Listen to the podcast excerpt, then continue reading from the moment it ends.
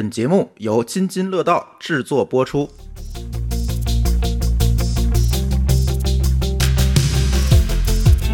各位听友，大家好！这是我们虎年的第一期科技乱炖，跟大家久违了。呃，很久没有录音，但这期录音其实作为虎年的第一期节目啊，其实还是想跟大家分享分享我们去年见到的和我们对今年的一些预测吧。尤其你看，我们三个人都算是马马虎虎的在互联网行业。那这个互联网行业。那去年年底的时候，包括今年春节的前后呢，我们也听到了很多有台在预测，呃，互联网市场是做做总结也好，做展望也好，我觉得聊了很多。那我们也不妨从我们的视角去给大家做一做补充吧。我觉得，嗯，怎么讲呢？呃，无论是某个老师，还是老高，还是我，其实。嗯，这一年在整个的职场环境里面，在我们创业的这个过程当中，也是遇到了很多事儿。在这个过程当中，其实想跟大家去分享分享，我们以为的互联网的虎年到底会怎么样。当然了，我们这个节目真的只是从从业者的角度去聊这些事儿。你真的让我们从这些。啊，科呃，我们最近其实看到很多之前的老媒体人，呃，搞科技媒体的，像潘乱啊等等这些朋友在做这个播客，没有办法呀，像像他们啊，他们每天见的人很多，每天就是跟这些创业者们、CEO 们去聊天。不是，我们不是，我们只能从我们的实践经验，呃，跟市场的第一线的接触的这些感悟上来，给大家讲讲我们对二零二二年这个互联网的一个。一些预期吧，其实挺怪的。今年真的是挺怪的。某个老师那天还在跟我说，这个二零二二年可能还会出现很多奇葩的事情。我也挺同意的，说实话。呃，所以今年还是跟大家开年第一集，跟大家稍微的聊聊二零二二吧。其实从二零一八年就有个口头禅，这口头禅怎么说呢？大家可能都听说过，说二零一八年是未来最好的一年。然后呢，这句话就一直说到了二零一九、二零二零、二零二一。今天又有人说，二零二二年可能是未来最好的一年。对，咱们说这个就是某某年，都说今年是未来最好的一年，是过去最差的一年。其实一直在暗示说我们在走下坡路。下坡路的意思就是说，你当前状态都比以后，反正越越走越低嘛。嗯，这是一个暗示。但是我前两天还看到一篇文章，就是我以前的一个同事写的一篇文章，他在提说，现在我们中国的互联网，但是他也是做互联网的啊，这状态特别像两千年或者两千零一年左右的美国的互联网，就是这个泡沫破灭了，嗯，呃，这个股市见底了。大家知道这个这个，比如说股市的这个价值，其实不是个。不是个真正的价值啊，是个情绪价值。对，它就是情绪，或者是大家对一个未来的期望。嗯，当大家都没有期望的时候，它就见底了。嗯，这位朋友呢，其实还是满怀期待的。他的意思是说，你看美国那个时候也经历过，那还是会翻起来的啊。所以呢，这事儿也不好说。就是，但是关键是现在是不是底儿？对，就是悲观的人和乐观的人。都能自洽，他们各自都能自洽，但是可能从我的角度来讲啊，我觉得反而既不是悲观也不是乐观，我觉得这就是正常现象。嗯，就是可能过去有一点泡沫，或者是有一点超出这个这个正常规律之外的东西，现在只不过回归本质了，回归正常了而已。今天我跟一个另外一个朋友也聊到一个点啊，就是说他跟我讲，他说太悲观了。现在大厂都裁员，然后这个降薪什么什么的，然后我跟他提醒一点，我说你你你你观察观察，你身边的那些，就是咱们不是之前都讲说，全国有有有多少人只挣一千五百块钱一个月嘛？哎，对吧？就是说你观察观察这些人，其实这些人可能他们的工资都在涨，只不过咱们这一小撮搞互联网的在降而已。你这对人家来说，你你。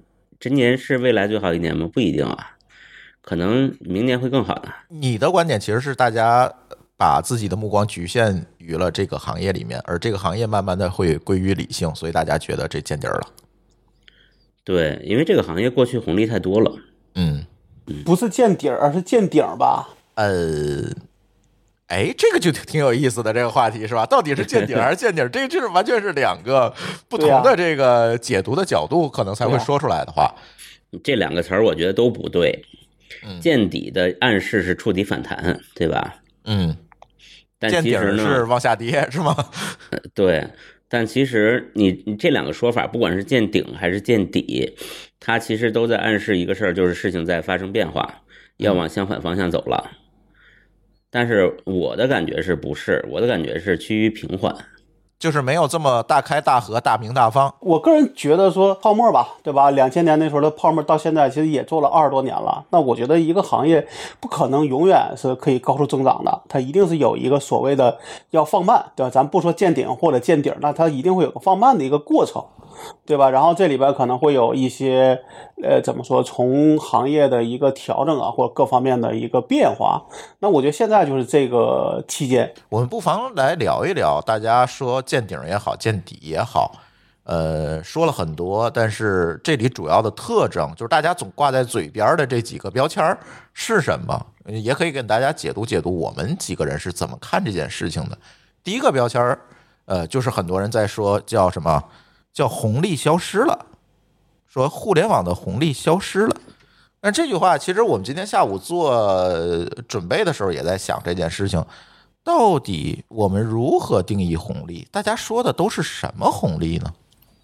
都说是红利，那到底这红利是什么？谁真的把它描述出来了吗？我自己有一个对红利的定义啊，不见得准确，也不见得跟你们都一样。我觉得红利就是在绝大多数人没看见的时候，你看见了，所以你把别人的本来应该得到的钱拿在自己手里了，这叫红利。嗯那消失是什么意思呢？消失就是所有人都看见了，那就平均了。就是蓝海变红海了。嗯对所有人对对每对任何一个人来说，它都不是一个额外的东西了。再就是你就好比说，你你原来是买彩票中了，那东西对你来说是白来的，现在没有彩票机会了，大家都是搬砖，就是你付出一份力，你就得一份钱，那这里头就没有红利的存在了。那你说的还是一个趋于平和的、平缓的商变回到商业逻辑本身的这样一个过程。对对，其实我总感觉大家聊的红利，很多时候可能讨论的更多的是叫流量的增长，就是流量红利，或者叫新用户的红利，也就是在互联网发展了这二十来年吧，慢慢的涌入了很多很多的用户。那在用户别管是使用互联网还是使用移动互联网的过程当中，对这个市场起到了一个整体的带动的作用。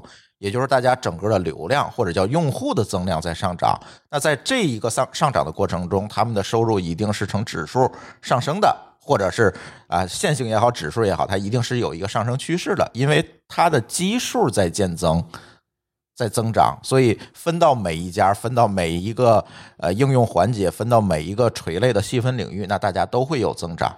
那因为它互联网构建了一个新的世界嘛，如果打引号的一个新的世界，那这个当这个世界的住民越来越多的时候，那这个世界里面的整个的生态系统，不管你是卖粥的还是卖肉的，你都会得到这样一个来自流量基础的这样一个红利的支持支撑。那在这个情况下，大家觉得 OK，前二十年互联网有这个一个人口涌入、流量涌入的一个红利。但是到今天，我们知道这个红利慢慢的没有了。从这个 CNAC 的互联网每年的报告，我们也看到，啊，互联网的每年用户的增长慢慢慢慢的在趋缓。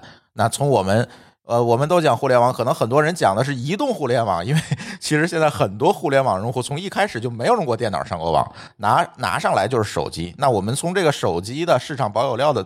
增长来看，其实它慢慢的也是，哎，大家的出货量就就那样了，哎，别管是小米也好，华为也好，苹果也好，三星也好，大家的增量都在趋缓。那这个趋缓就意味着什么？该有手机的都有了，剩下那个也就是一个换机的需求，大家做的都是那个存量市场，没有增量市场了。那没有增量市场的情况下，大家如果去拼这个存量用户呢，当然这个事儿就跟红利没有什么关系了。这是一个角度的红利。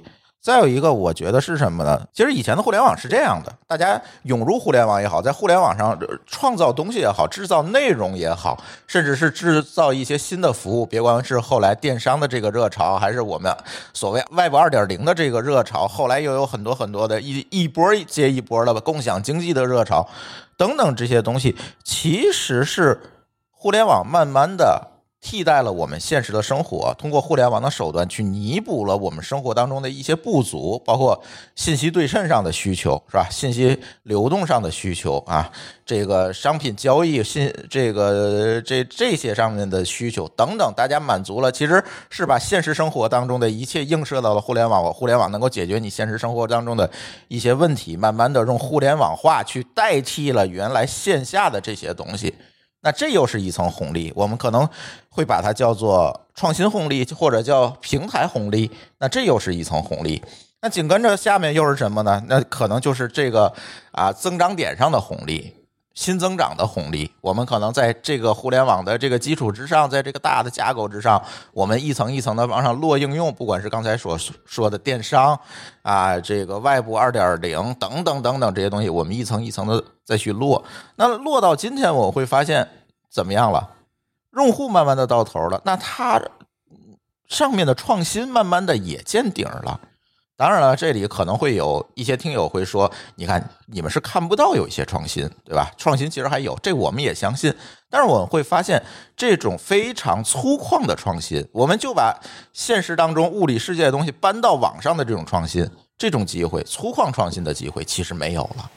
就是那那种算是升级，对，这种没有了，所以大家慢慢的会发现，在上面没有太多可以攫取，说或者是很轻易攫取的价值了。以前我们都说中国互联网是什么？中国互联网更多的是模式创新，没有技术创技术创新，是吧？弄一帮程序员过来写代码，搞个九九六写一外卖应用，我最终其实我是搞外卖去了。更多的是这种创新，很少是有一些技术创新或者建立一些自己的标准啊等等这些事情，其实在国内做的确实是不够的，很不够。在过去的这二十年间，大家都是追着美国。有一句俗话说得好：“美国做创新，中国做应用。”就是美国用他的这个脑子去去把标准定出来，中国用庞大的市场把它定出来的标准落地。大家分工是这么分的，慢慢的一直走到今天。那发现大家其实别管海呃国内还是国外，其实大家现在面临都是面临这样一个窘境：到底下一个增长点在哪儿？也就是今年我们会看到有很多的公司开始搞什么 NFT、元宇宙、区块链这大区块链概念慢慢就出来了。其实也是在这上，也大家也是慢慢的找不着增长点，试图在上面去做一些突围，做一些创新上的突围，做一些领域上的突围。但似乎呢，过去这些年，这一会儿我可以再讲。过去这些年其实也没有找着特别好的点。虽然大家现在吹嘘什么元宇宙、NFT、区块链，但真的怎么样呢？不好说。而且再者一个，刚才我们说这些应用程序，再者一个就是互联网本身，其实现在也慢慢的给大家带来一些麻烦。就是慢慢的，为什么我们说红利没有了？刚才我们说红利就是大家上了网，对吧？呃，网络解决了你信息不对称的问题啊，大给给大家一个平等交流的空间。当时大家想的非常乌托邦，互联网能连接一切呀，想的非常乌托邦。每一个，那阵儿那阵儿有一句口头禅，在互联网上不不知道你是一条狗是吧？大家都能够人跟狗非常平等的都能交流啊，利用互联网解决这个信息不对称的问题。那今天怎么样呢？大家突然发现，我们当年的梦想真的实现了吗？实现了哎，每个人都能上网了，对什么样的人都能上网了。对，但是问题又出在了，就是什么样的人都能上网了，会发现了发生了新的问题。以前我们在物理世界，我们坐在一起聊天吃饭，那最起码我们得相对了眼儿，我们在物理世界打过交道啊、大家呃聊得来，可能才一起围着桌吃个饭聊个天儿现在不是。现在等于我在广场上摆个桌子，什么神头鬼脸，甚至是一条狗都能过来跟你说两句，说你说不对啊。这几个人研究造火箭，像郭德纲说就挺有意思啊。这几个人研究造火箭，他来一句：“你这就得水洗煤才才能把火箭送上天，知道吗？” 你不懂，就会出现这种情况，也就是互联网把大家拉得太平了，而真正的现实世界上交流，现实世界当中社交关系真的是这么平的吗？它需要这么平吗？以一个最简单的或或者是最直接的一个例子去看，当然这我们不是黑谁，但是我必须要把这个例子拿出来，因为它是很好的一个标本，就是知乎。某高老师，你当年上知乎是什么感受？知乎啊，不太敢说话，就是你你会你会评论，但是你不敢回答，你就觉得这里边都是要仰视的人，都是专家学者，它是一个精英社群，对，都是非常精英。然后后来呢，有一段时间会拿它当成一个很权威的地方，嗯。比如说，我不知道大家有没有这种感觉，就是曾经你你比如说搜点东西，你搜到一个百度百科，都还觉得它是一个，或者是维基百科吧，嗯。百度百科可能差点啊，咱不能，当然不能乱黑，也不能不黑，嗯，对这个，嗯比如维基百科吧，你引用它一下，你就会觉得这是一个很很权威官方、很权威的地方。然后知乎呢，它会它不是这种概念性的东西，但是它会是一种，比如说类似于科普啊，或者你想学习某个领域的东西啊，会去知乎里搜一搜。这是一个，呃，就是觉得它的质量、内容质量会非常高。当时我们前年还是去年去聊我们为什么做博客的时候，就聊到这事儿。我当时应该是知乎前一千个用户吧，当然当时也遇到了像某个老师一样的问题，就是我有点不太敢说话，是上去都是大咖们，是吧？我上那儿也就是只有围观的份儿。后来慢慢的参与到这个讨论和交流当中呢，哎，感觉体感还不错，是吧？因为确实能获得尊重，大家会认为你分享的内容，你分享的知识对他来讲是有用的，大家也非常哎，这个楼主好人一生平安，是吧？都是这种。但是慢慢的，随着知乎慢慢的去涌入了很多用户，开放注册以后，我们会发现知乎的戾气慢慢的就重了，基本上就是那水洗煤的段子了啊！你说造火箭，他说水洗煤，这哪儿也不挨哪儿，就经常会出现这个问题。而一个转折点就是有一次我印象非常深，就是我有一次我在知乎上回答一个问题，就是为什么呃我们使用的宽带的速度啊会有问题啊？标称百兆，其实我只能用到二十兆这样的一个问题。当我回答完之后，我发现大家讨论的基本不是一些就事论事的技术问题，大家更愿意在评论区里怼我说你就是为长宽说话。当时我在长宽是吧？我就是为长说，我就是为了长宽说话才这么着。然后这一堆的网络暴力就来了。后来我就把这帖子删了。也就是大家其实不愿意在上面更多的去讨论技术了，更多的是给你一个恶人的预设立场，说你是上来给谁洗地的啊？你作为一个大 V，当然我也不是什么大 V，上来给我都是来洗地的啊，都都是这种非常恶的这种预设的立场，导致了这个评论区就是乌烟瘴气。后来也是因为这个原因，慢慢的知乎的这个种子用户们也就撤离了。现在你看早期的这些用户，谁还在上说话？没人再上说话了。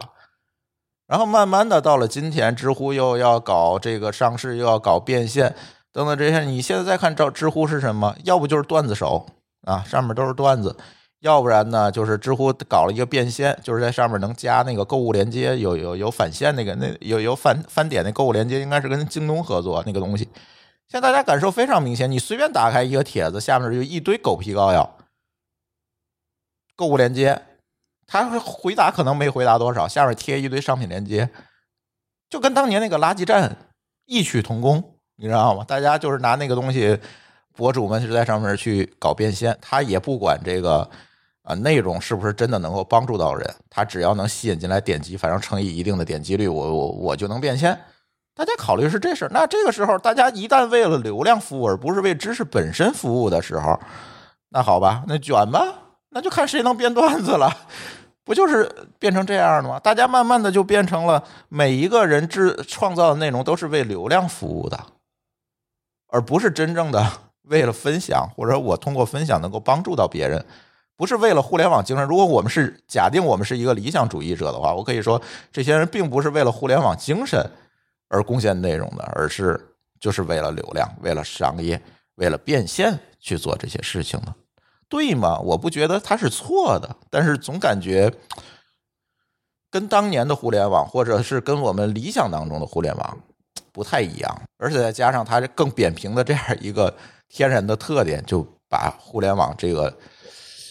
搞得怎么讲呢？咱不能叫乌烟瘴气吧，反正不是现在的互联网。我相信每一位听友都有感受，大家可以留在评论区里，是不是有点乌烟瘴气了？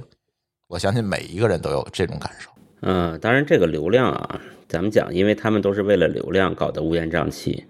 但是现在呢，还有一个好的趋势，就是这个流量逻辑越来越走不通了。所以说到这这个事情，我又提到一个观点，就是现在还是回到红利这个话题。其实再者一个，大家为什么觉得现在红利消失了？我感觉还有一个点，就是这个垄断带来的这种百业凋零的这种情况。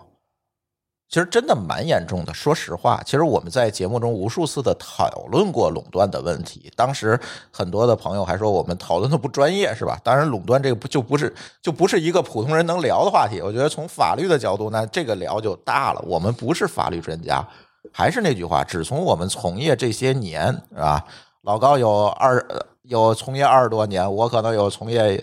啊，十多年，某高老师可能也十多年这样一个经经历去看这件事情，我觉得现在垄断这件事情是怎么样子的？那确实在国内市场，咱不说海外市场，在国内市场其实带来了很多负面上的东西，这个现在是我们不能回避的一个问题。所以这样一个状态，就让大家觉得流量消失这件事情，就感受就更加明显了。而这种消失，我总觉得它实际上是一个基于充分竞争的一个消退带来的，就是没有充分竞争了。比如现在买东西，你说你有几个可选的网站？咱就不说有几个可选的网站了。我现在提出一个东西来，二位高老师，你们现在就去想，马上给我反映出来，你们楼下哪家商场卖？我现在你们谁都想想不出来。嗯，下楼买个自行车轮胎，说你家楼下哪儿有卖的？嗯，没有了，大家都是打开手机，是吧？打开那几个红色的软件红色的也好，橙色的也好，打开那几个软件好吧，下单搜索是吧？啊，搜索下单，好，解决了。但是互联网是什么？互联网最大的问题是，还是那句话，它是平的，大家在上面的选择壁垒其实是非常非常低的。从 A 网站到 B 网站，或者从 A app 到 B app 的这个选择壁垒非常非常的低，所以这个马太效应特别特别的明显。如果我新建了一个电商网站，我现在要跟那几个红的去竞争的话，那我可能竞争不过，确实很难。我当然我可以做出一个差异化的点，但是大大家只要下一分钟觉得不爽，可能还会回到那些啊他用的非常习惯的那些 APP 上面去。这是一定的，这是互联网天然带来的东西，而在国内又有政策问题的叠加，这个我曾经在去年的节目里也聊过，就是这种合规垄断，或者叫法规垄断带来的问题。现在你想把，你刚才我刚才说了，你想干干一个电商的 APP，那是你干成了，那你知道从零到干成这件事情有这个资质能卖东西，你中间要花多少钱吗？你要干多少事儿吗？你们都是想象不到的。合规壁垒、垄断壁垒，加上互联网变频这种马太效应叠加带来的这种，别管是政策垄断还是事实垄断，带来的这些东西，慢慢就会大让大家觉得，我在互联网上做一个新的事情还有意义吗？我相信每一个互联网的从业者，在过去两三年当中，一定问过自己这样的问题。答案是什么呢？我觉得可能很多人并没有这个答案。反正我个人觉得，在中国这种这二十多年下来，其实这些大公司所能够呃掌握的，无论是资源对吧，还是人员，还是各方面，其实都会导致这个行这个整个这个行业有时候很难能够呃能够从整个行业的角度上讲来是能够健康发展的。所以我觉得这也是为什么这几年大这些政府对大的公司的监管会越来越严的一个最大的原因。嗯，就是避免他们做的更大，是吧？对，因为你要这样想，如果说这个公司他会认为自己说有人有钱还有资源，那他们会认为自己无，就是说在大多数人会无往而不无往而不利吧？想干啥就干啥。嗯，那在某个角度上讲，对这个对这个行业和整个甚至这个国家都不是好事儿，对吧？对于群众，对于对于民众来说，你也没有选择了嘛。所以为什么说像所有的国家对垄断这事儿都会有一定的警惕性呢？对这个对吧？但是原来呢，因为大家可能确实是互联网是个再怎么说也是个新东西，到底怎么去监管它，确实是有一定的前这个前瞻性在里边。嗯，但是这在前十年甚至前四五年，其实这个事儿是没有放在日程上的。所以说，你看在前四五年，其实是没有任何一个互联网公司是因为垄断这个原因这个原因而被罚的。但这五年你会发现说，这个事儿就明显的呃变得怎么说，就非常的呃就是频就是就至少这个词儿是非常频繁了。但这个时候就会发现说，但是这个事儿已经事已至此，你把这公司真的拆开，就会让这个行业能够继续充分竞争吗？这个是很难说的。如果我们去看整个互联网在中国的发展历史的话，其实互联网的用户并不是说线性的增长的，从开始的那一天一直到今天，我们不断的增长，它其实也是有一个平台期的。而这个平台期的突破，其实是在哪一个阶段呢？其实是在。呃，移动互联网起来，再加上提速降费这两个原因叠加带来的，就像我刚才说的，现在很多的互联网用户可能他第一次上网就是拿手机，而不是拿 PC 去上网，是在这一个阶段，到了互联网到了每一个人的手上，到了每一个人手机上之后，这个互联网的用户才会出现了一个非常大的、剧烈的一个增长。那在此之前，为什么并没有人提出啊红利消失了？尽管它。经历了很长一段的平台期，但是在当时也没有人提到啊红利消失了，我应该怎么办？不像今天这么焦虑。其实我倒是觉得，一方面是当时大家可能都没有挣到钱，讨论不到这个问题，没有这么焦虑；再一个，我是觉得早期的市场竞争其实是相对充分的，大家还能有一些创新在上面，因为大家都不足够大嘛。大家还能有一个创新，有一些甚至说有一些横纵联合在上面。那到今天其实很难。到今天可能你想跟大大公司合作，以前我印象非常深，因为以前在当年二零零二年、零三年做互联网的时候，比如说我们想，哎，比如说把我们这个教育频道啊放到新浪的某个频道下面啊，去让新浪给我们去带一些流量。那很简单，我们可能就会拿起电话，或者是打开 M，那阵还是 MSN 上？打开 MSN，我们找到新浪的同学说：“哎，我们想干一个这么事儿，你们想干吗？”他说：“哎，可以，咱聊聊吧。”那跑到新浪公司楼下，坐在大厅，可能聊两句，这个事儿也就成了。没有多么复杂的事情，不会像今天一样，大家可能要看自己的在市场的格局地位，然后啊开个开个会开几天，然后我们再上会再讨论再定，最后合作可能还要谈点条件，你给我付多少钱，我给你付多少钱，咱怎么分怎么？当时不是这样子，今天可能大家更多考虑的是，哎，我看你这个东西做的好，要不我给你收了吧。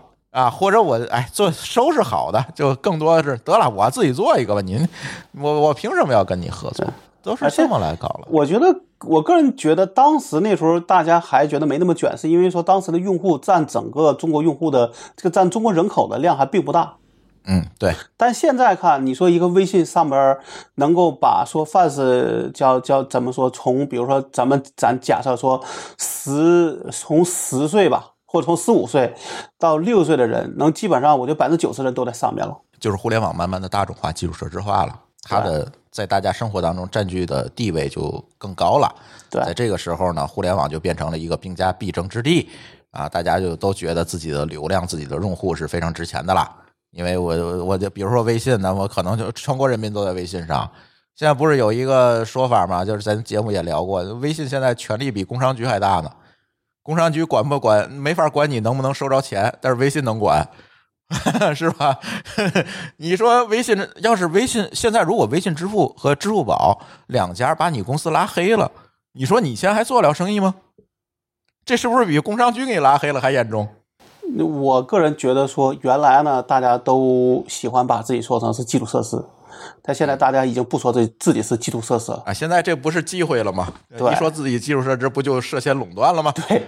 那实际上你不就是基础设施吗？你说微信也好，支付宝也好，从支付的角度来讲，从从从这个呃，从支付通道的这个角度来讲，你是不是基础设施了？那么就是基础设施啊，是吧？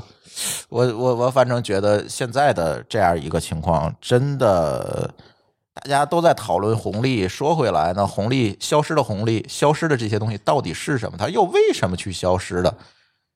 嗯，往往如果我们深入的分析起来，发现事情不是红利两个字儿这么简单。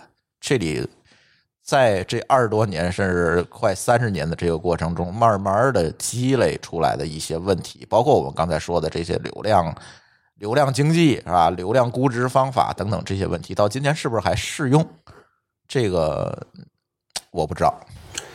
这个我个人倒觉得是，它是这么个问题了，就是说，无论咱说是到顶了还是到底儿了，那么你原来的方式方法可能要有变化，才能应对新的这个常态化了。对，那你觉得未来的常态会会有什么趋势呢？我既然这期节目是展望未来，那你觉得未来可能会有什么趋势，或者是说未来什么样的服务形式会更有价值？我个人觉得说，这里边肯定还是要做很多的细分领域。就是大公司呢，它肯定做的都是那那些所谓十亿美金往上的事儿，对吧？嗯，小于十亿美金的，他们其实是看不上的，或者说从他们公司的效率来讲，他做也没有意义，可能不如小公司做的更好。那么，包括说你说你有钱，但是你这个每每一分钱所能够带来的这个回报可能在变低。嗯。那这种情况下，那你可能就要想说，我是不是就咱包括咱之前聊过的九九六这个问题，你是不是说你天天加班，你就能够在这个市场竞争中能够占到优势？嗯，那如果不能，那大家还要还要做九九六的事儿吗？还是说这个市场我做到一定地步之后，大家至至少说在在进入一个常态之后，大家这种加班的这种方式是不是还还能够继续下去？就是你们说这么多啊，我刚才一直在思考，其实还挺复杂的这个事儿，就包括不管是垄断也好，还是说这些用户为什么不会去像以前的互联网一样，而只会集中在某几个 app 也好，这可能是人家做的好，也许是也有一些垄断的排他的效应，反正是挺复杂的一个事儿，不是简单一两个原因，对吧？对对对。然后刚才这个老高说这九九六这事儿，我突然想到另外一个问题，就是我之前也发在群里的一个别人的一个观点吧，我觉得有点道理，可以在这说一下。就是他提到说张一鸣，就是字节的老板张一鸣讲过一句话，说生产要素已经齐备。这是什么意思呢？生产要素是其实就相当于大家可理理解成技术吧。就是不管是 AI 也好，是物联网也好，还是大数据也好，这些技术其实对大公司来说啊，都已经掌握了。你说现在没有什么他们做不出来的东西，咱仅说这个互联网或者 IT 领域啊，甚至极端一点儿，这个这个马斯克那儿连连一些奇怪的火箭都可以做出来，这就是奇怪的火箭哈。对，生产要素已经齐备。那这句话在讲什么呢？就是那都已经齐备了，你就不能靠出奇兵来获得胜利了。嗯，怎么讲呢？比如说我们讲二十年以前，呃，微信出来没有二十年啊，十几年。那个时候其实可能，比如说在微信出来之前吧，那个时候谁能开发一个非常稳定的、能在手机上运行的 IM，并且你能发图片、发语音？这其实是一个比较难的事儿，嗯，对吧？如果这事儿容易，米聊也不会当时没有干得过微信，嗯啊，米聊干不过微信，咱们之前谈过原因哈，主要其实不是说微信有多牛，而是米聊不够稳定，总丢消息，就是被微信抢过去了，而微信又做了一把红包运营，就起来了。就那个时候，大家。啊，在那之后呢，可能又发明了很多这个，比如说内容推荐啊之类的这种算法。后来又出了 AI，直到今天，大家发现哦，什么东西都有了。什么东西都有了的前提下，你如果想获得胜利呢，那就只有一个办法，就是降低成本。嗯，就是当你做的这件事儿能够比社会平均成本低，并且达到一样的效果。也就是说，你的利润率比别人高，对吧？你只要比别人高一点点，那用资本的力量去放大，你就可以获得胜利。这就是张一鸣的观点，这就是为什么卷嘛。嗯，因为你想，大家做这个事儿都差不多，你需要比别人做的成本低，时间短，那你就被迫要九九六或者怎么样的，你也不需要有什么科技创新，因为所有的科技已经创新完毕了，都摆在桌面上了，大家都是名牌，就看谁手快。你这个说的比的是效率问题，不只是效率，就是说它这里边还带来了说，在效率上面又加了资本杠杆。但我自己觉得，就是说，如果张一鸣说的这个这个要素齐备，如果是指的说技术没有太多难度，因为现在又出了一大堆的这种云服务，对吧？云厂商，那其实呢会有一个问题，就是说，到底技术在里边是越来越重要，还是越来越不重要的问题。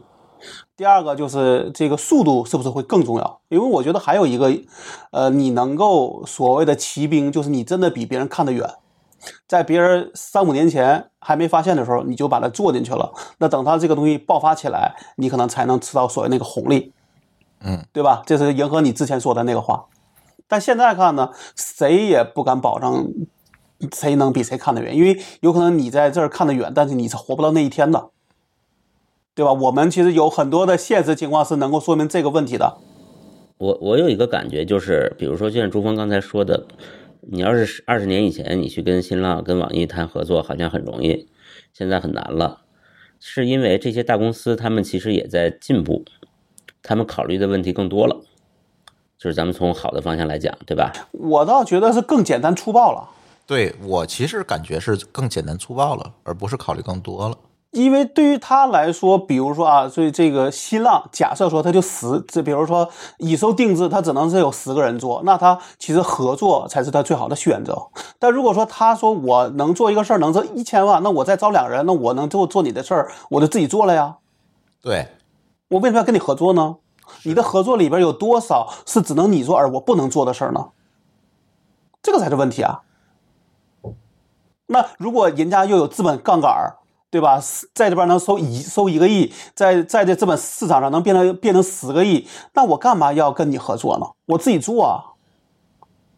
嗯，所以这个事儿就又变成了说，大家只有变成说，如果说就是咱们说那个话，就是说你自己要有平常心。第二，你的收入不能支撑你的野心的时候，你才会去考虑跟别人进行合作共赢的一个方案。否则的话，那就只有一条路，什么事儿我都自己做。这个事儿啊，我倒有一个稍微偏乐观的看法，就是什么事儿都是自己做这件这件事儿啊，就这个做法啊，其实通常发生在一个上升期的互联网公司，就是他这钱这人跟不要钱似的招，然后他有特别多的人，他可以解决一切技术问题，自己解决。但是呢，如果这个回归到一个传统或者回归到商业的本质的角度来看，这样其实是不划算的。我们过去讲 TCO 的时候也聊到过这个话题。那为什么觉得我对这个事儿有点乐观呢？是因为现在市场环境不好，大家可能都开始关注成本了，就不会选择这么粗放式的经营了。可能放在同样一个事情，可能放在五年以前，他会选择自己开发，但是放在今天，也许他就会采购了。呃，聊完红利，我们可以聊聊过去一年当中我们看到的一些新事情吧。呃，而且这些新事情，我觉得可以代表了去年到今年的一些状态。第一个，我可以先说说啊，我总觉得，就刚才说了这么多，互联网变平之后可能会带来的一些问题，包括社群上的问题，包括这个舆论环境上的这些问题。我总觉得未来的互联网会往哪个方向走？是不是还是按照说我做一个东西能带来大量的流量，然后我通过流量变现做这样一个逻辑的事情呢？这样一个事情可能还能赚到钱，能赚到流量，通过流量能变成钱，我觉得没有问题。但是慢慢的，由于这样一个刚才我们说的这些红利的消退，会不会带来因为流量被反噬的风险大于它的收益的这样一个问题？其实大家现在慢慢都在思考这个问题。你说去年翻翻车了多少网红？不计其数吧，基本每个月都有几个瓜可以吃一吃，都吃饱了。都吃不动了。去年好像非常集中，是吧？啊，非常集中。为什么？就是因为我觉得啊，除了那些自己的打铁不够硬的这个问题，是吧？别管偷税漏税这些问题，咱抛开不说，更多的可能就是被互联网的上面的舆论反噬的这种情况。其实真的因为这些事情翻车的挺多的，挖坟对吧？挖出来这些人十年前说过什么，然后把你搞臭打倒，一言不合就就干这件事情，挺多的。这个蛮多的。你说靠流量去获利，去去我去做一个大 V，我去通过流量变现，慢慢的可能这样的风险，尤其风险当风险大于收益的时候，你敢这么选吗？我觉得大家可能都要思索这个问题了。很多人，尤其内内容制作者哈。内容创造者可能是要思考这个问题了，而且去年我看到一个方向，就是也不能叫方向了，其实这个这是存在很多年了，自古有之，大有狗那年就有这个东西，就是慢慢的大家开始复兴邮件列表这件事儿。有没有发现去年很多意见领袖开始又回到了写邮件这件事情上面？不写公众号了，我我去你来订阅我的邮件列表，然后也涌现出来很多邮件列表的服务，然后然后大家通过邮件列表，别管是付费的还是免费的，我订阅完了啊，他写什么东西发到我邮箱，这个似乎是二十年前的东西，到了今天又复兴了。这就是这个我去年订了好多邮件列表啊，这个就这个就变成个小圈子了嘛，不愿意公开去去怎么说，去发表自己的想法了。就是社群的这个私域化的趋势嘛。而且我觉得大家在注重表达的同时，可能更关注这个内容分发的渠道是不是可靠了。这个渠道能不能给我安全感？这个渠道带来的用户能不能给我安全感？包括用户，而且我怀疑，免费的优质内容将来在公域上面会越来越少。因为网络暴力的原因，让更多人不敢去做这种公共的表达了。因为我说什么都是错的，总能跳出我问题。说什么都会被你抓到漏。对，那我干脆不在公域上去做这种表达了，我就面向我的小群体，面向我的私域去做表达。这些人可能一个月给我付十块钱，我就给他们说。嗯，这慢慢的可能会变成一个趋势。就所谓的网红可能会越，就是或者这种跟这种跟这个呃评论啊、意见啊，对吧？这种相关的网红会越来越少。就是公寓的网红嘛，嗯，会越来越少，但是这些达人可能会越来越多。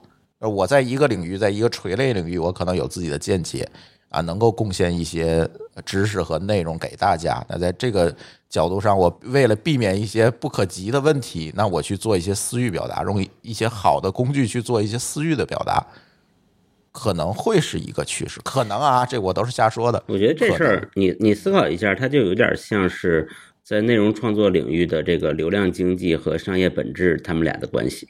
其实是一样的。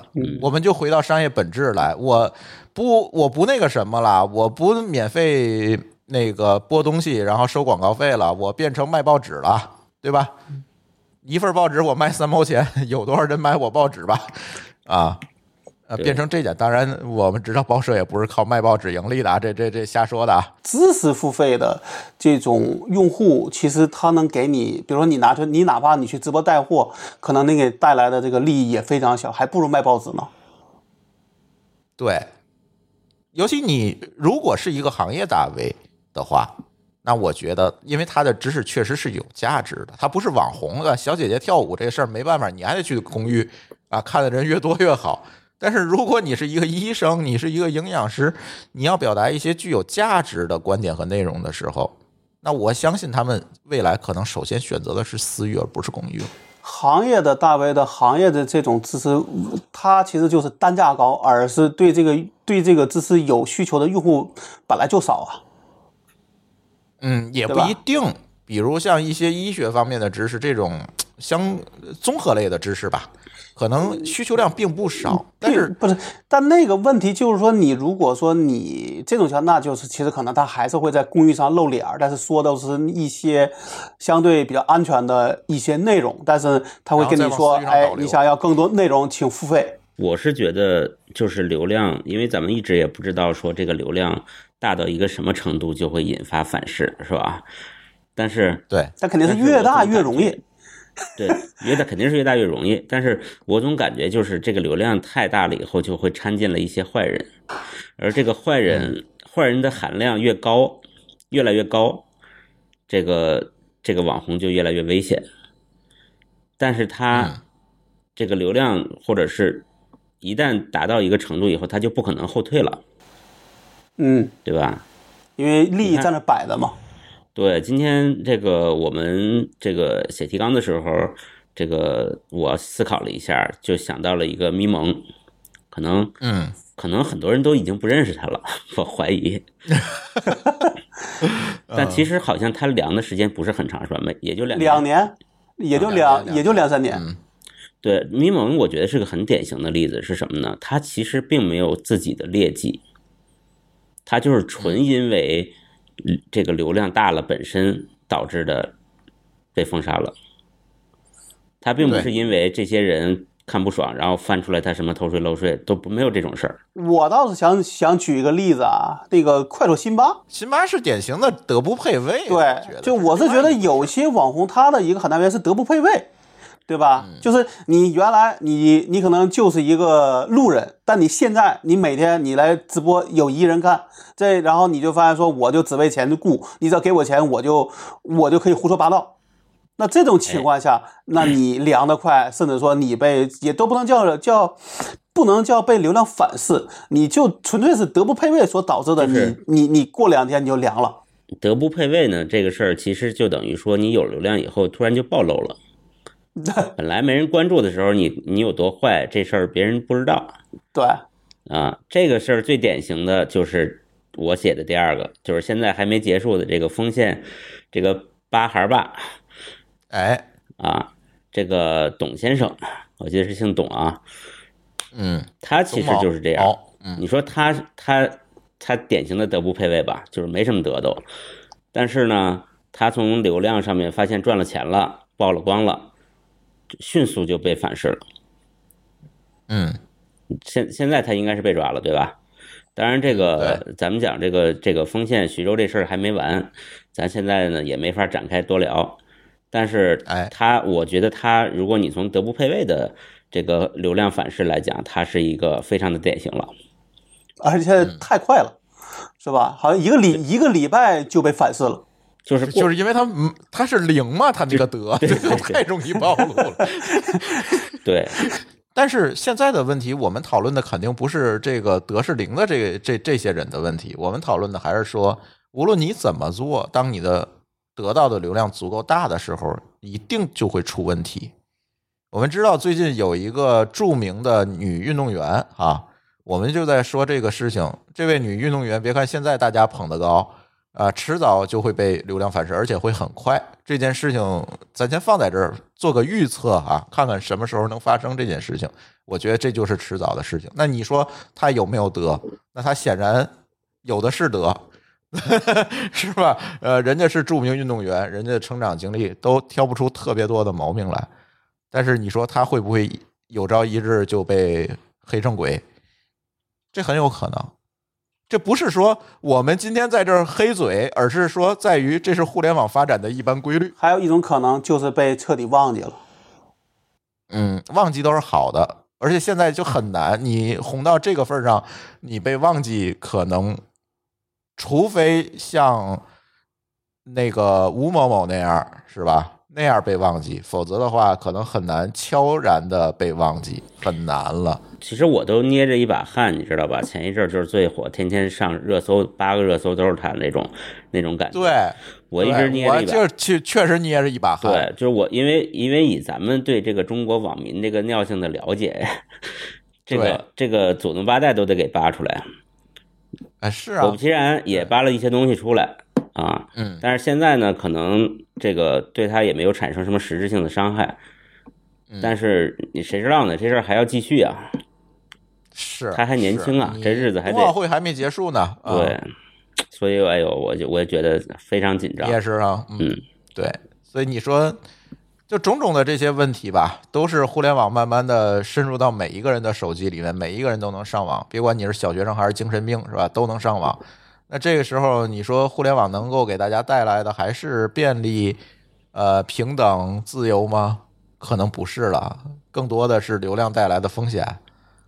呃，这种情况下，大家慢慢的说，那天我跟极客的基丝儿同学聊这事儿，我说极客挺好，我觉得如果微博是广场的话，你干的其实是一个小酒馆的生意，把人弄到小酒馆里，咱关起门来聊，这事儿挺好的，我觉得没毛病。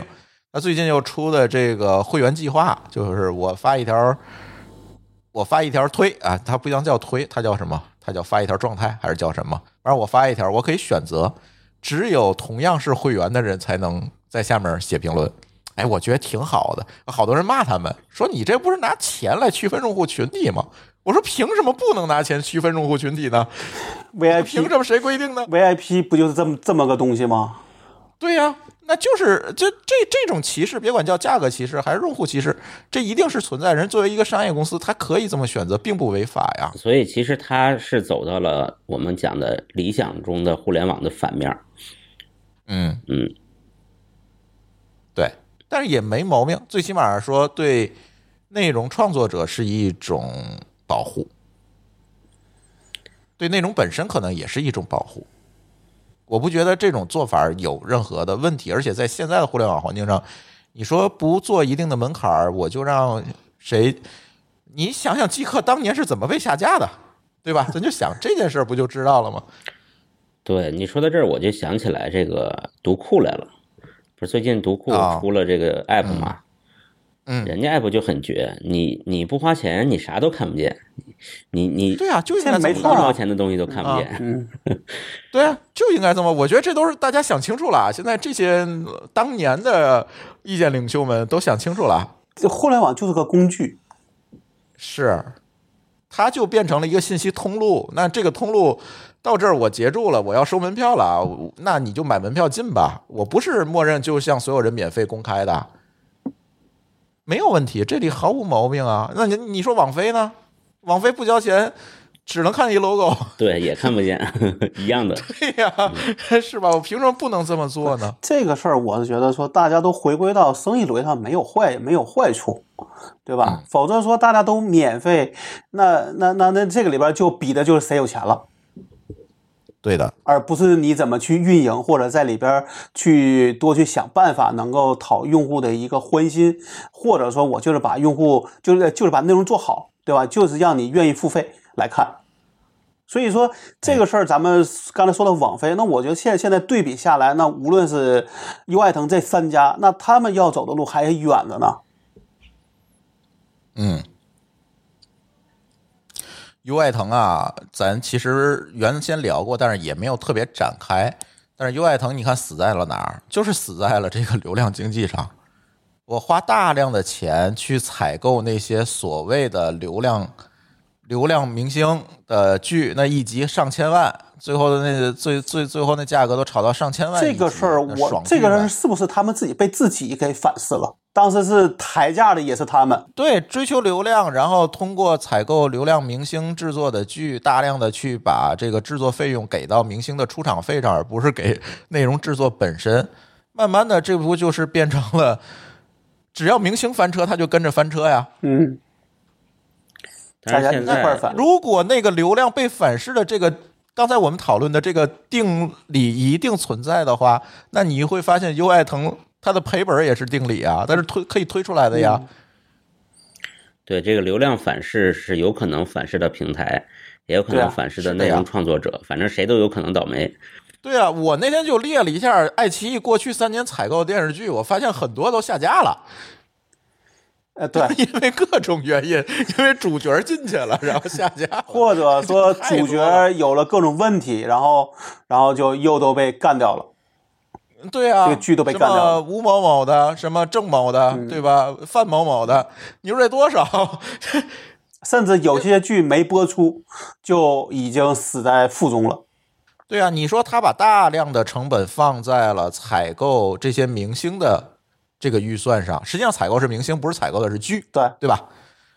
那在这过程当中，你真的为内容质量做出什么贡献了吗？就那些剧简直看着，就是我跟舒淇有一个口头禅，是说没事儿回家看看脑残剧。后来发现，我操，脑残剧我俩都看不动了，就是太残了，这已经就没法看了。那个抖音上有一个类似脑残剧的一个号，就是他天天在播说，你看这个剧哪儿脑残，这儿脑残，那啊儿脑残，反正天天搞一些片段。我觉得是啊我偶尔会看一眼。就蛮多的，这这种剧就蛮多，所以其实优爱腾的呃话题咱有一期咱聊过，没有特别展开，但实际上本本来的原因或者它本质的问题可能会出在这里。当然，咱不是这行业里的从业者啊，还是这句话，但是从外外部我们去这么去推的话，嗯，我觉得是这样。因为大家都觉得这个生意是可以靠钱赢的，但最后发现说光有钱是不行的。还是要回到商业的本质，你本你的本质是贡献好的内容给大家，而不是迎合 这些流量但。现在这三家，我觉得都是进退不不得呀。呃，很难，对吧很难，很难，确实很难。所以大家都是扛着，一直到哪天他真扛不下去再说了。对，为什么 B 站现在活的还算可以呢？哎但是他们可据说也挺那个什么的啊，但是为什么还算可以呢？那个我是觉得也是在那种质量上，他最起码去做用 UGC 的内容去做了一些对冲。对，B 站其实 UGC 的内容主为主嘛，PGC 呃这东西其实就挺要命的，就是你从用户那儿如果收不来钱，那你就只能从股市那儿收钱。那现在当股市没钱了呢？股市没钱了呢，那就只能裁员了。你就废了。对，嗯，是现在就面面对这个所以我的印象中，像爱奇艺上一次在我能在我能看到新闻，是因为他们裁员，而优而优酷好像已经好久没动静了。嗯，优酷更没动静了。对啊，嗯，那可能腾讯还是因为有有有大腿可抱，所以可能优酷视频可能还好。但是我是觉得，即使说哪怕说哪一天优酷和爱奇艺不做了，也不代表你优酷视频可以独霸这个市场，你就能赚钱了，因为用户的习惯没有啊。是。这些年，优爱腾的自制剧里面是有一些好的内容的，是有的，但是还不足够，相对比例不够。就比例太低。你如果跟网飞去比的话，比例太低了。我我们俩经常在家看看脑残剧，实在受不了，算，打开网飞压压惊吧。我觉得网飞，网飞其实它有一个很很这个优势的东西，就是美国的这个电视剧好莱坞这套工业体系对，非常成熟能。撑得住它。这个东西撑得住它相同的钱，你让优爱腾来拍，它拍不出来，咱没有后边的生产的这套东西。对，呃，对它产业链的，就是从产业角度的供给其实是不充分的。好莱坞那边呢，供给是过剩的，对所以它怎么敛吧敛吧，也能敛不出来一些好东西来。当然咱们得说一句话啊，现在呃，网飞应该面临迪士尼的强烈竞争。我那就肯定会有，我那天都在琢磨，要么买个迪士尼的这个这个付费呢。啊，肯定会有啊，就是这种竞争一直是存在的。这种竞争，我们认为至少现在目目前看还是良性的，对吧？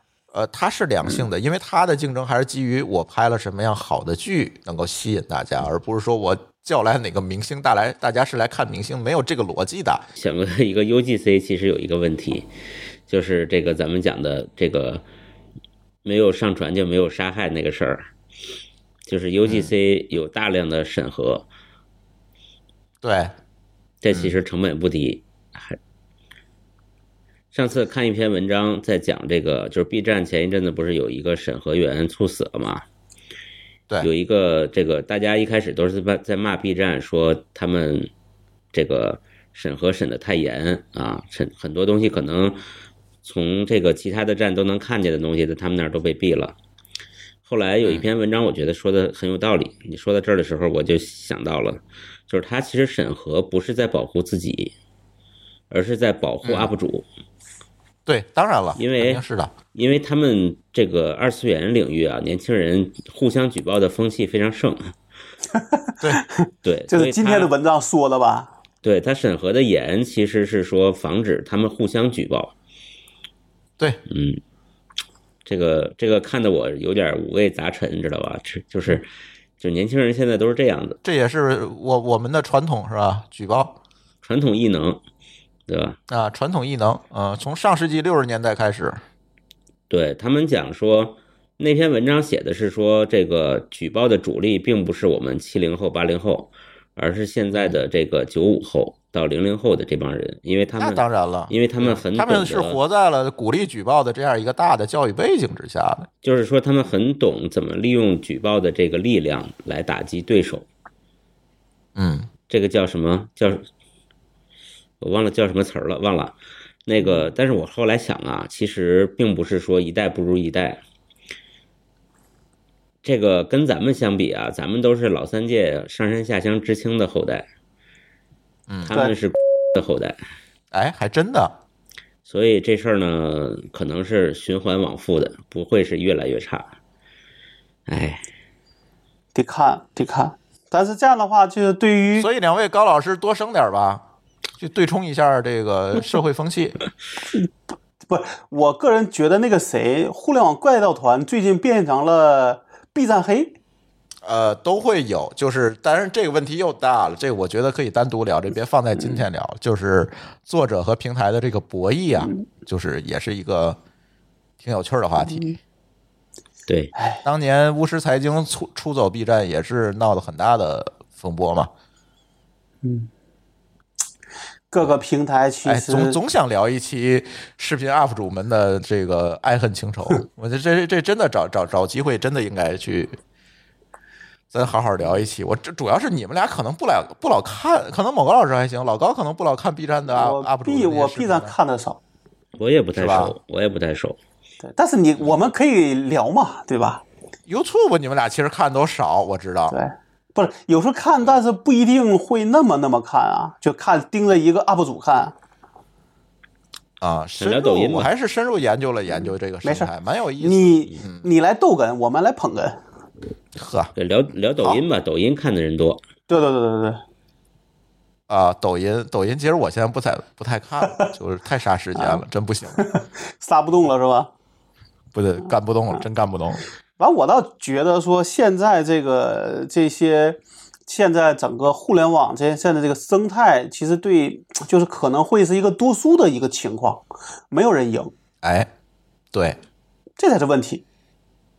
你说所以还是退回商业本质来，我觉得会好得多吧。对，那无论是说从政府到呃互联网公司到用户，其实都能够大家都能活得好，对吧？然后在一个良性竞争的一个前提下去，然后甚至说能对外输出，对吧？因为咱们还是要讲说这个所谓的地球村，对吧？虽然有这个这个国有国家之间的对抗，但是从民众的角度上讲，还是希望能够去把它看成一个地球村的。啊，让村长们去打。对对，而不是说神仙打架，对吧？小鬼遭殃。说完内容，其实还可以说说去年我们看到的一些大家都觉得是风口的东西吧，或者是大家都比较看好的一些方向。呃，这个看好打引号啊，不一定真的看好，或者是不一定它真的是好的方向。那可以逐个的例数一下。第一个，我觉得可以数数去年大家都看好的这个 to B 市场。这老高肯定很有发言权，那一直做的是 to B 的生意。那你觉得去年这一年 to B 市场到底怎么样了？明年会怎么样？呃，今年会怎么样？这个事儿，我个人觉得说，它现在一个大的问题是说，怎么说呢？那那话叫就是，呃，企业愿意为服务付费的难度和它和它的这个长久的这个这个叫什么？这个持这个持并并且愿意为它持久付费的这个意愿，首先是来自于内卷的难度了，这是问题。因为你比如像我们，我们面对的都是相对是干的是跟互联网相关的公司，每个公司都跟你哭穷，你觉得你是不是都很很难受？嗯，那如果说互联网公司都觉得自己很穷，那咱咱们说所谓的传统公司，那他还会愿意买吗？嗯那这就是问题啊。然后呢，我们之前也说过，说我们当时说我们呃，比如说咱们还举例说，在未涨价之前，我们的续费率是百分之九十五，那百分之五的不续费的来自于哪里呢？小公司。甚至有公司给我讲过，说他们的一个 LTV 是三年，也就是说，这个公司如果他来买他的服务，他要三年才能收回成本，第四年才能赚钱。但是你知道，说中国呃，就是就是这个一个公司能够活过三年的，可能是非常少的。对，那这种情况下，也就是说，你这个在这样的一个难度下，一个公司想在 to B 市场里想赚钱，那可能也是难上加难。嗯，那我记得去年还有一个一个很早的一个做做什么的公司，也也是公开发就发了一个公开信，对吧？说是自己融了多少钱，然后做了多少年，然后最最终发现也不赚钱，对吧？被好被数据中心的公司把服务给停了。停了，对？吧？那这种情况下，你会发现说，我们只能说，就是你不能把这个这个说看好这个 to B 市场，总是看长期的好。那短期呢，至少你比如说能够，呃，相对的，比如说能够能能能够，比如说微亏，对吧？或者持平，其实对这个公司才是一个比较好的一个状态。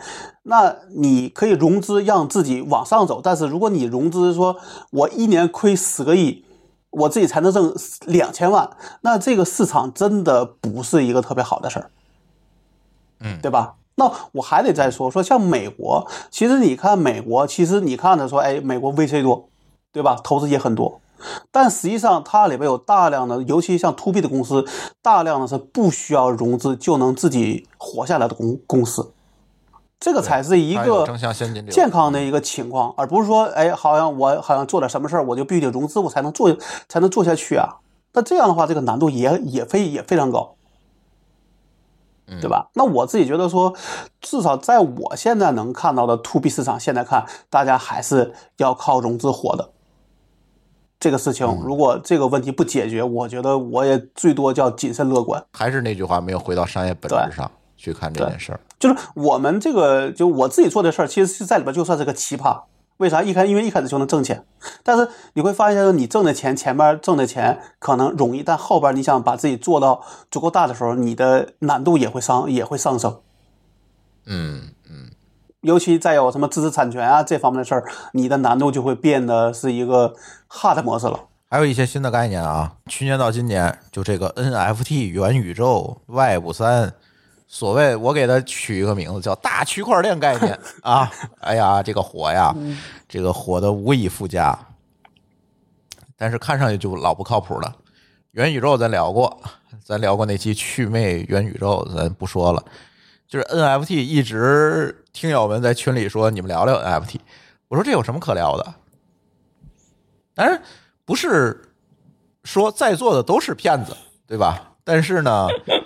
哎，这里有百分之九十九是骗子，呃，只能这么说，因为 NFT 解决的是一个交易问题，不是一个确权问题。很多人觉得它是一个确权问题，并不是。你确什么权了？我跟跟你这么讲，你你你半年前买的 NFT 的东西，你现在那下载链接都找不着了。它其实是你你购买的那个东西是实体和你的这个权证是分离的，这个就根本就不可能确权。嗯对呀，你什么叫确？咱先定义一下确权，对吗？你你你有那权证就叫确权了吗？所以啊，这这个就就是就是开玩笑嘛，就是吹 NFT 的，你隔一个打死一个，根本就没有冤的，都打死了有冤的，不有可能有冤的，对吧？对，有可能有冤的，对，咱只能这么说。这帮搞 NFT 的，那天我看在王府井那儿排队排买冰墩墩的。我说你不是相信 NFT 吗？你怎么排队买冰墩墩去了？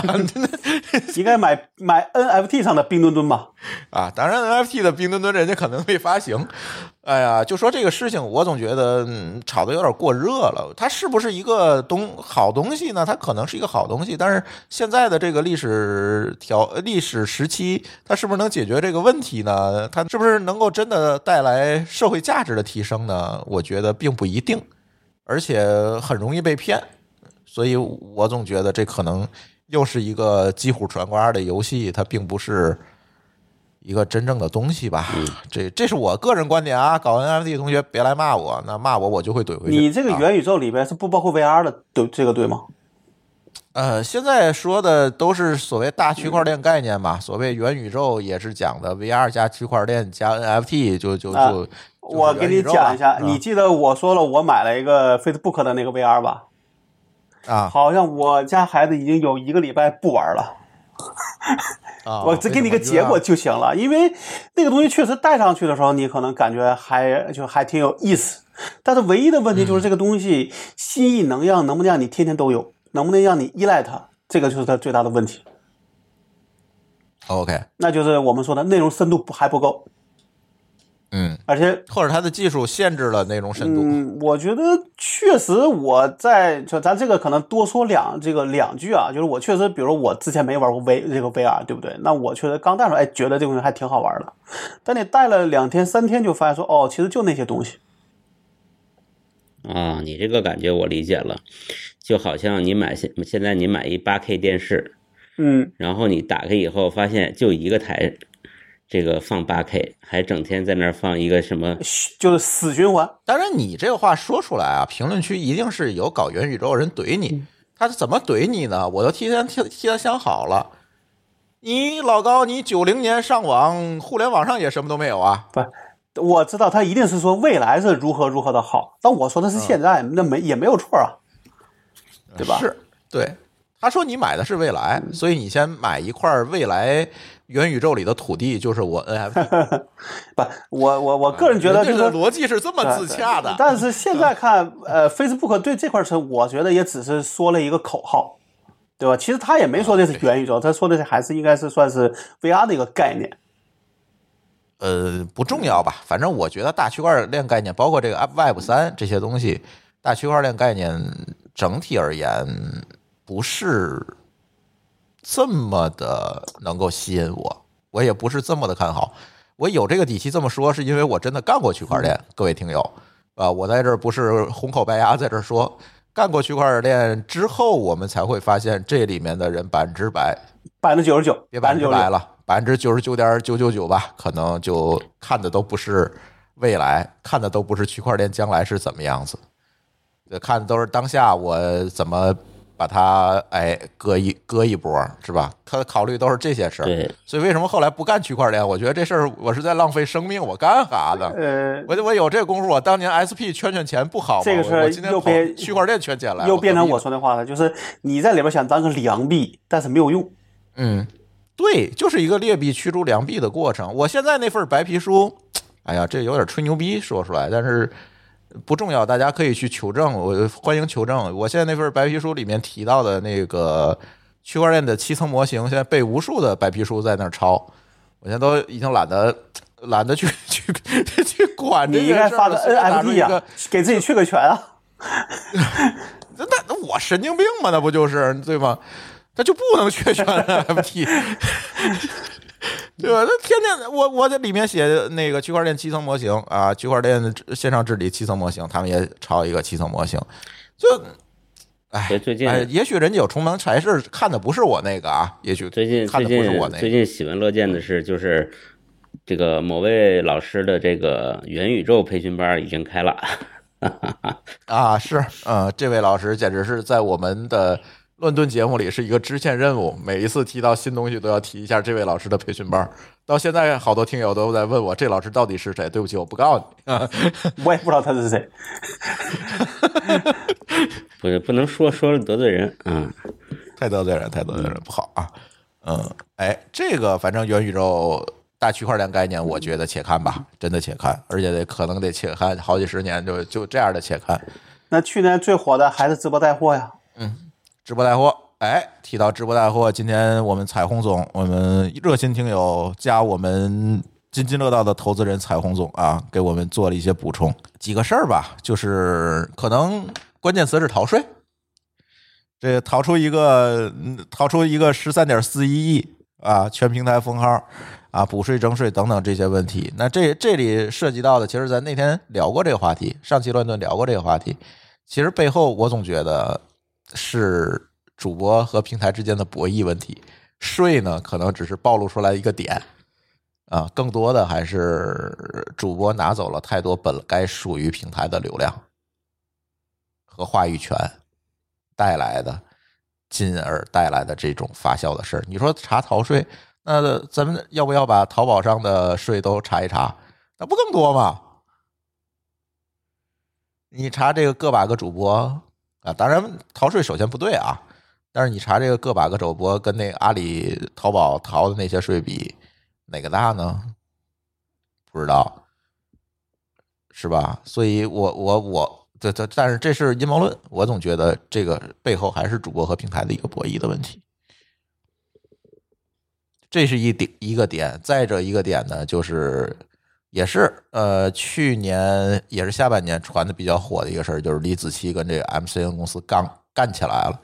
很多朋友让咱在乱炖里聊，可能当时是因为什么原因啊，咱就没有聊。呃，这个事儿其实我也觉得蛮有代表性的。网红和 MCN 撕其实好几个了，朱一蛋太多了，朱一蛋有点、啊有点像，不是完全一样。嗯，这背后什么原因不知道，但是呢，网红和 MCN 之间的这个相爱相杀呀，就蛮多的。这里其实也涉及到很多问题，比如行业的不规范，M MCN 的这种圈地的发展模式带来的这些问题。MCN 它背后运作逻辑是什么呢？哎，我看见一个小网红，那怎么办呢？我先以各种各样优惠的条件，或者是各种各样的许诺，我先把这个网红签下来，然后我就不管了。打引号的不管了。等有朝一日这个网红火了，我把这个 MCN 协议拿出来，对不起，你跟我分钱。很多 MCN 都是这么干的。这个就是你的 MCN 不专业的问题吗。对，很多 MCN，中国有太多 MCN 了，但是绝大多数，百分之九十九点九九 都都没有这么专业。这个，因为当时咱做那个播客的孵化器嘛，当时也做了一些调查，确实会发现这个行业 MCN 这件事情是有一些乱象在里面的。当然。呃，这里我我我的发言权没有这么强啊，因为毕竟不是在这个 MCN 行业里没干过，嗯，不知道。但是从外界看来，包包括李子柒的这次事儿，我们也发现，当时 MCN 跟李子柒签的那个合同啊，弄的那个公司啊，就是我觉得这是，如果从外界看，如果我不知道很多细节，我我忽略掉之后，我我会发现这 MCN 是在欺负人小姑娘吗？欺负人不懂吗？这不是？就是你一旦这个叫什么权能力，它不，它它它它怎么说？你要是一点不如对等，其实我觉得大家也不会撕成这个样子。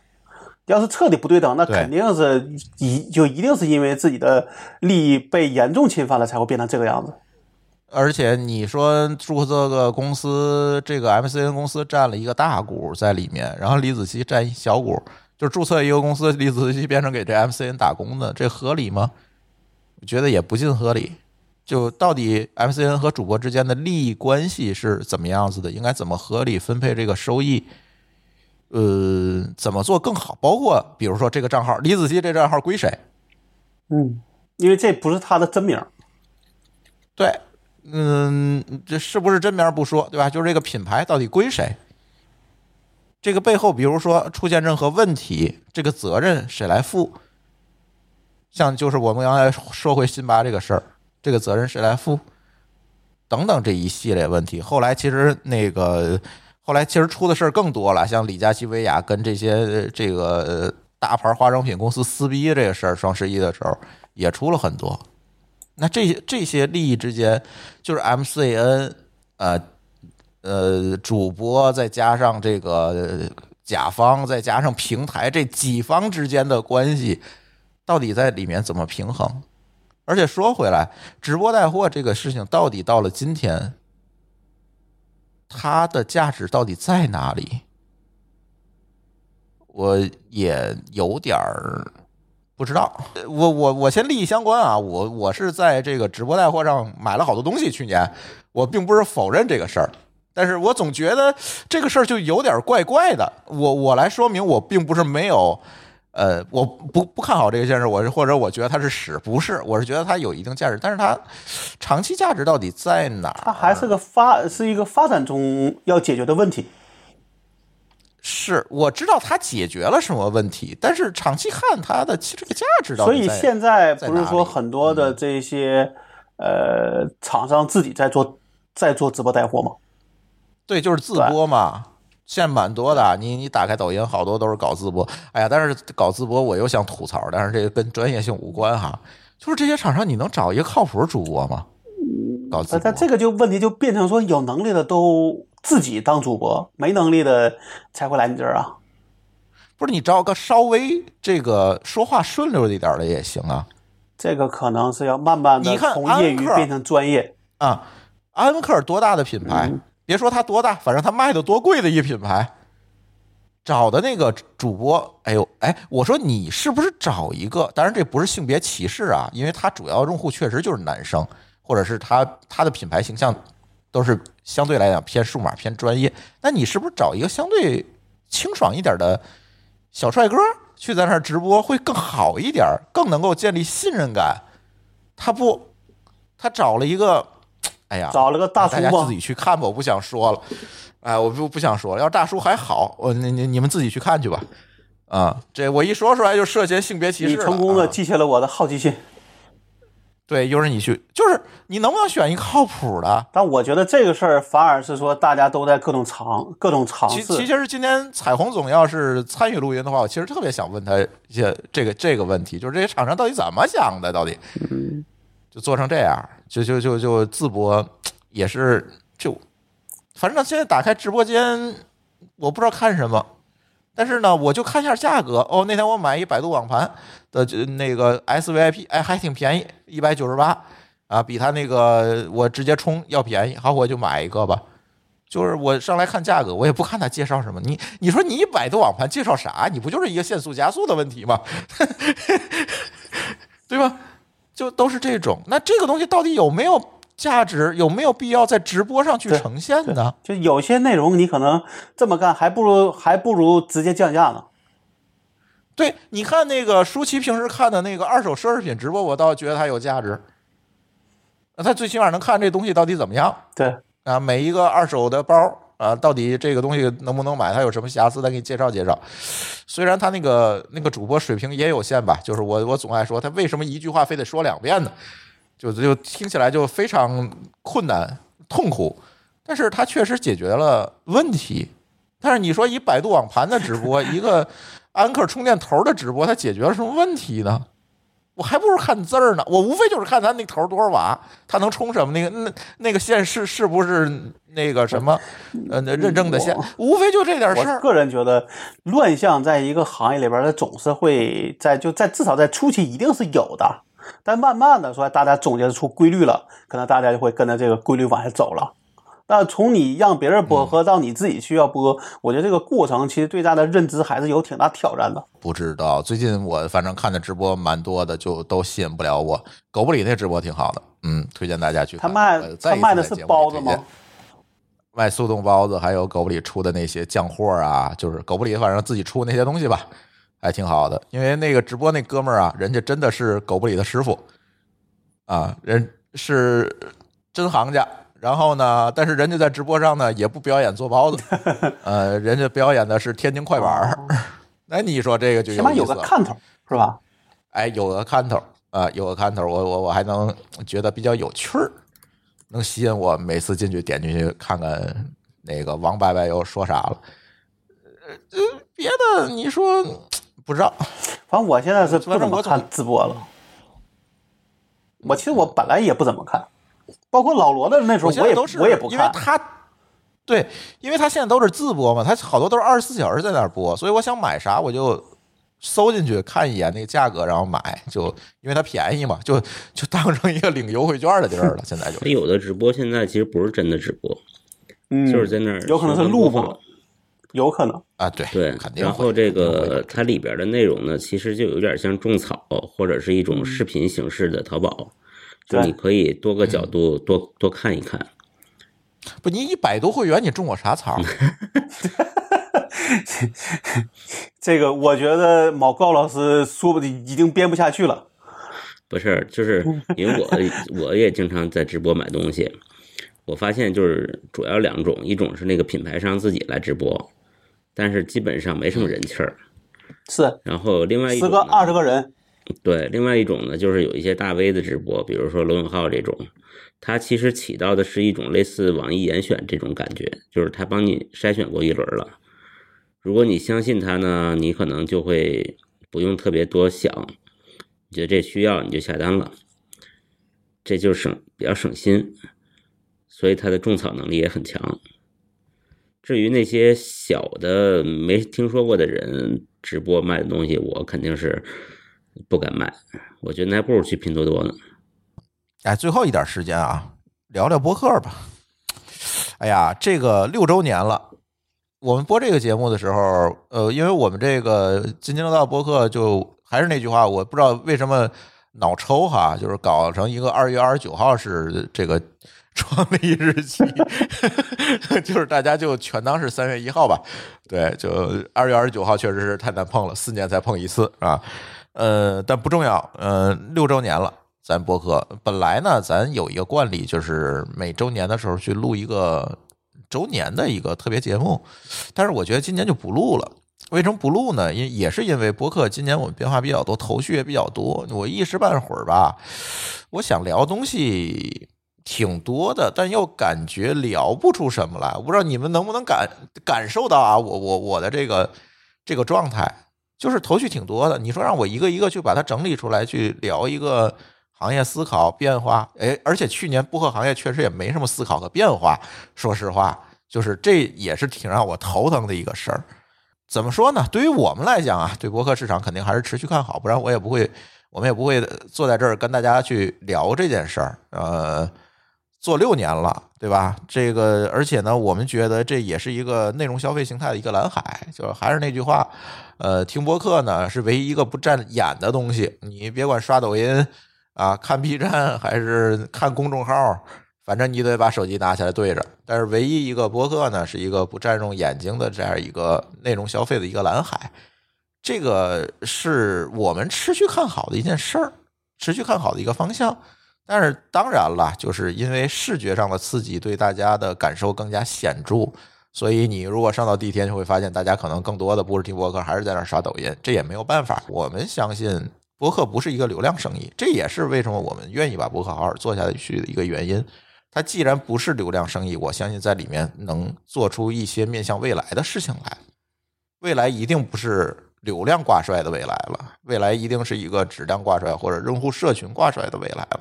所以在里面是不是能够有一些新的可能性啊？通过播客这样一个载体去做更多有意思的事情，其实这是我们在一直在思考的事儿，而不仅仅说我录播客做播客内容，这可能只是一个按互联网流行的名词说这是一个抓手。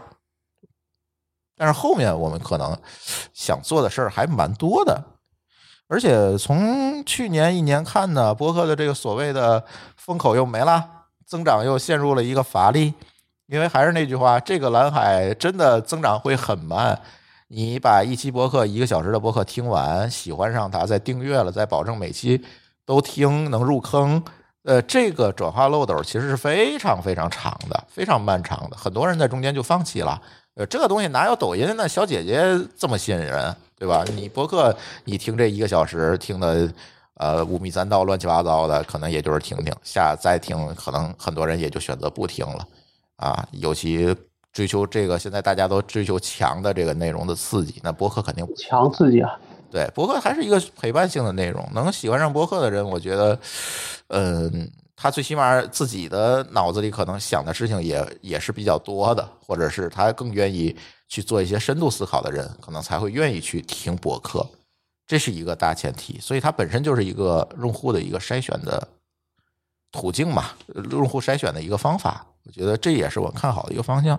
但是正因为此，所以博客增长它没那么快。去年呢，很多的大公司往里面砸钱，我们能念出名字的大公司都自己做了一个博客的平台，做了一博客应用，然后年底呢又纷纷把这个应用下架了。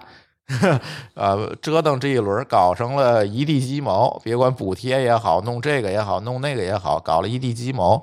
呃，付费让我们上节目的也有，付费让我们上直播的有啊，挺多的。但是呢，最后大家都没做起来，就是因为如果用大公司的传统的流量逻辑去看这件事情的话，这个事儿一定是不成立的。这个事儿一定是不成立的。是因为他就没有办法在短时间内获取大量的流量给到你，也就是大公司原先遵循了二十来年的这样一个流量变现的模型，在播客上是转不起来的。在播客上能 run 的其实是社群、用户关系、情感连接这些关键词，而流量绝对不是播客的关键词。它的价值在内容质量上，在主播和听友的连接上，在主播在听友对主播的信任感上，在每期播客对大家的陪伴上，而绝对不是在流量上。这是不一样的。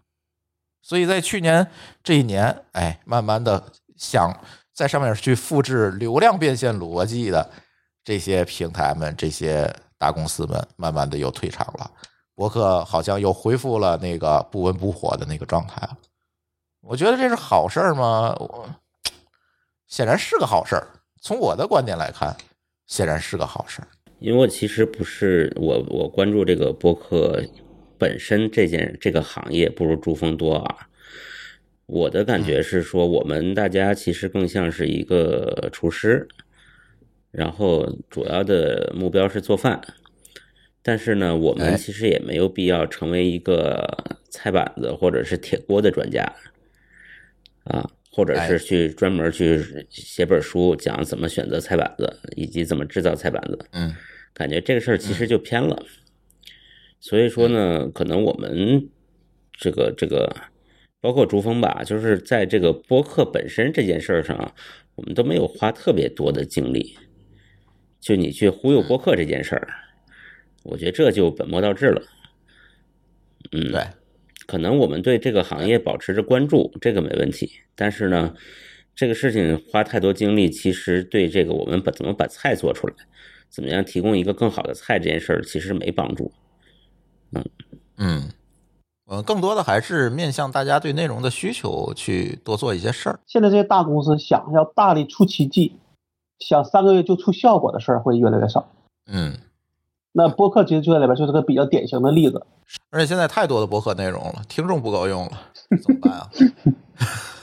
涌现出来的新播客还是蛮多的，但是绝大多数新播客坚持不到七个月，就是因为没有办法用原先的那套流量去衡量价值的逻辑去衡量。这个我我觉得它跟跟播跟跟咱们写的 blog 类似，嗯，有段时间流行的时候是每个人都有一个，对吧？对。那因为你也可以去申请新浪的、网易的，对不对？是。你申请，但是真的能够，呃，咱都不说你每天写了，你你能够定期甚至不定期的写一篇发上来的人都很少。博客的压力创呃创作压力还是蛮大的，太长了，所以后来微博起来了嘛。对。那那其实这个事儿上讲，类比起来是没有错的。愿意说能够定期去写一些，就是或者是说创作一些内容，并且发上来，并且能够有一些就是有个长期动力的，其实这个事情是非常非常难的。对，关键是你的积累够够不够表达这么多东西，也也是个问题。其实 别说这些新主播，对于我们来讲，可能都是一个压力。说实话，那我们的压力是因为已经做了六年。嗯。对吧？那有些人呢，可能是，呃，虽然你会降低一些创作门槛，但是可能对于一个播客在一年后还能够继续创作内容的播客，可能就已经只是说进来就是进来的这些用户，就是这些播客，呃的比例，甚至可能是不是都没有百分之十了？增量是吧？就是，比如说你你一个月你进进来一百个，但是到了一年后，这一百个还剩下多少个？嗯，百分之九十可能都没了。对啊，所以这种情况下，你看的好像就很多的荒废掉了。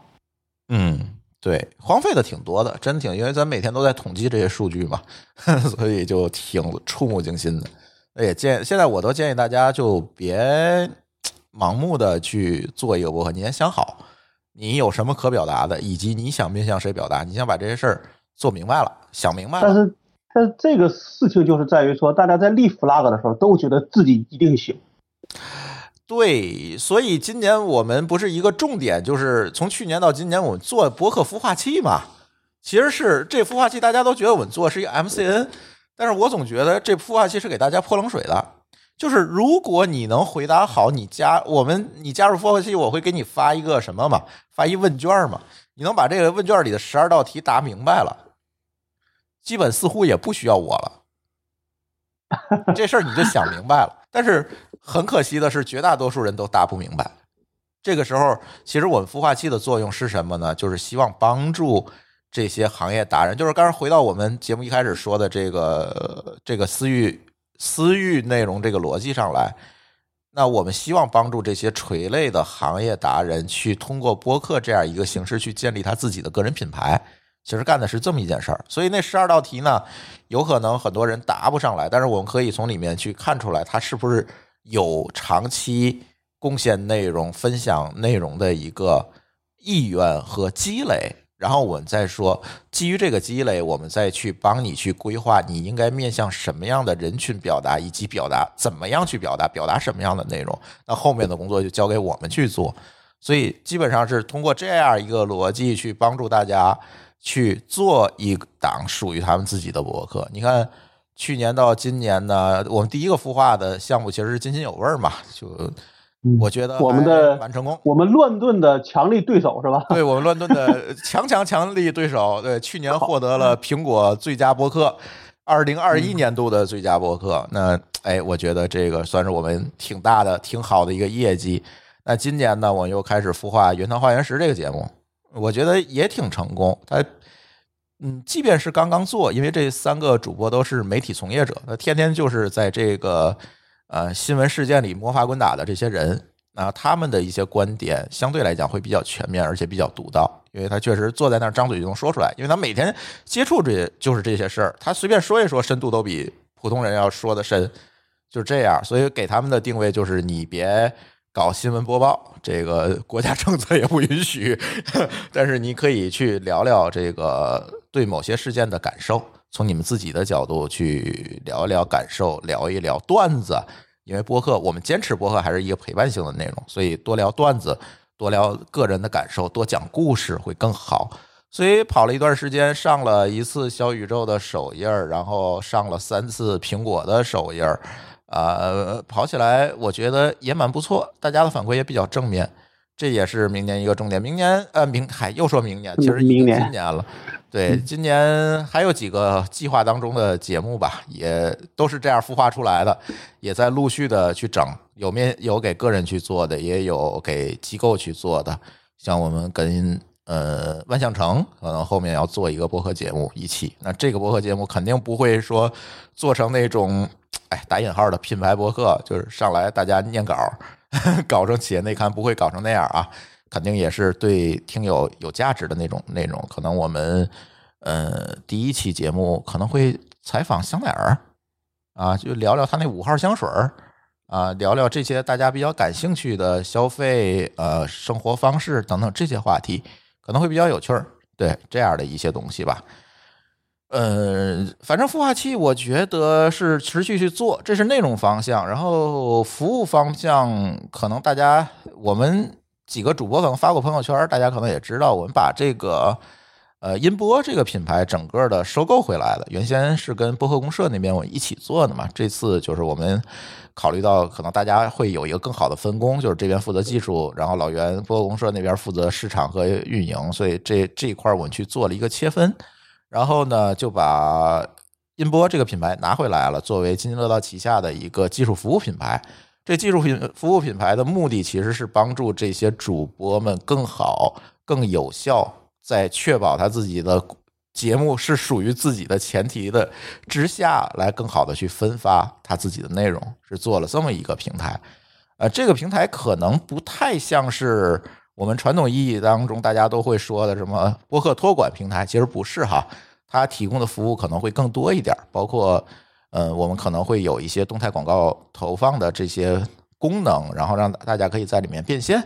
呃，就像大家看 YouTube 一样，它前面有都是广告，那广告的费用其实是分给你的啊。就类似于这这些有给大家的一些变现的渠道。再有一个从分发上呢，也不仅仅是帮助大家生成一个 RSS，让大家用所谓的泛用型播客客户端订阅，这只是一个方向。更多的方向呢，其实是我们会跟很多的内容的终端去谈。啊，内容的这个传输和定制，比如说和这个呃车机啊，就是你的节目会传输到车机上去听啊，和智能音箱的合作等等这些合作，就是我们帮助你把内容尽可能的投放到更多的端上，这些端包括一些我们合作的端，你自己也可以自己开发一些端，对接我们的 API，自己去做一个 APP，去做一些小程序等等这些东西。就是我们在背后还是提供了一个技术支持，但是我绝不做的是什么？我们不会做一个像小宇宙那样的 APP，我们也不会做一个像喜马拉雅那样的平台去去分二次分发内容，这不是我们该干的事儿。那这些事情，我觉得觉得还是交给擅长的，交给这些平台们去做就好了。那我们呢，只是来帮助博客作者把他们不擅长的事情做好。这个就是，当然他会改个名儿，他可能不叫音波了，将来可能会改名叫生派，因为音波那个商标注册没下来，就重新注册一个商标，改个名儿，但是域名什么都不会编，哎，就做了赠了这么两个东西吧。这应该是我们在虎年的比较，除了我们自己自制的内容以外，比较重要的两个大计划，还算比较大的两个计划。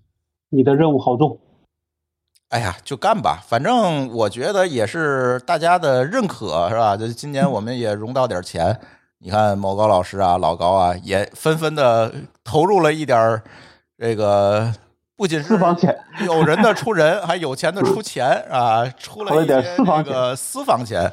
哎，这能播吗？我说你们老婆听见怎么办？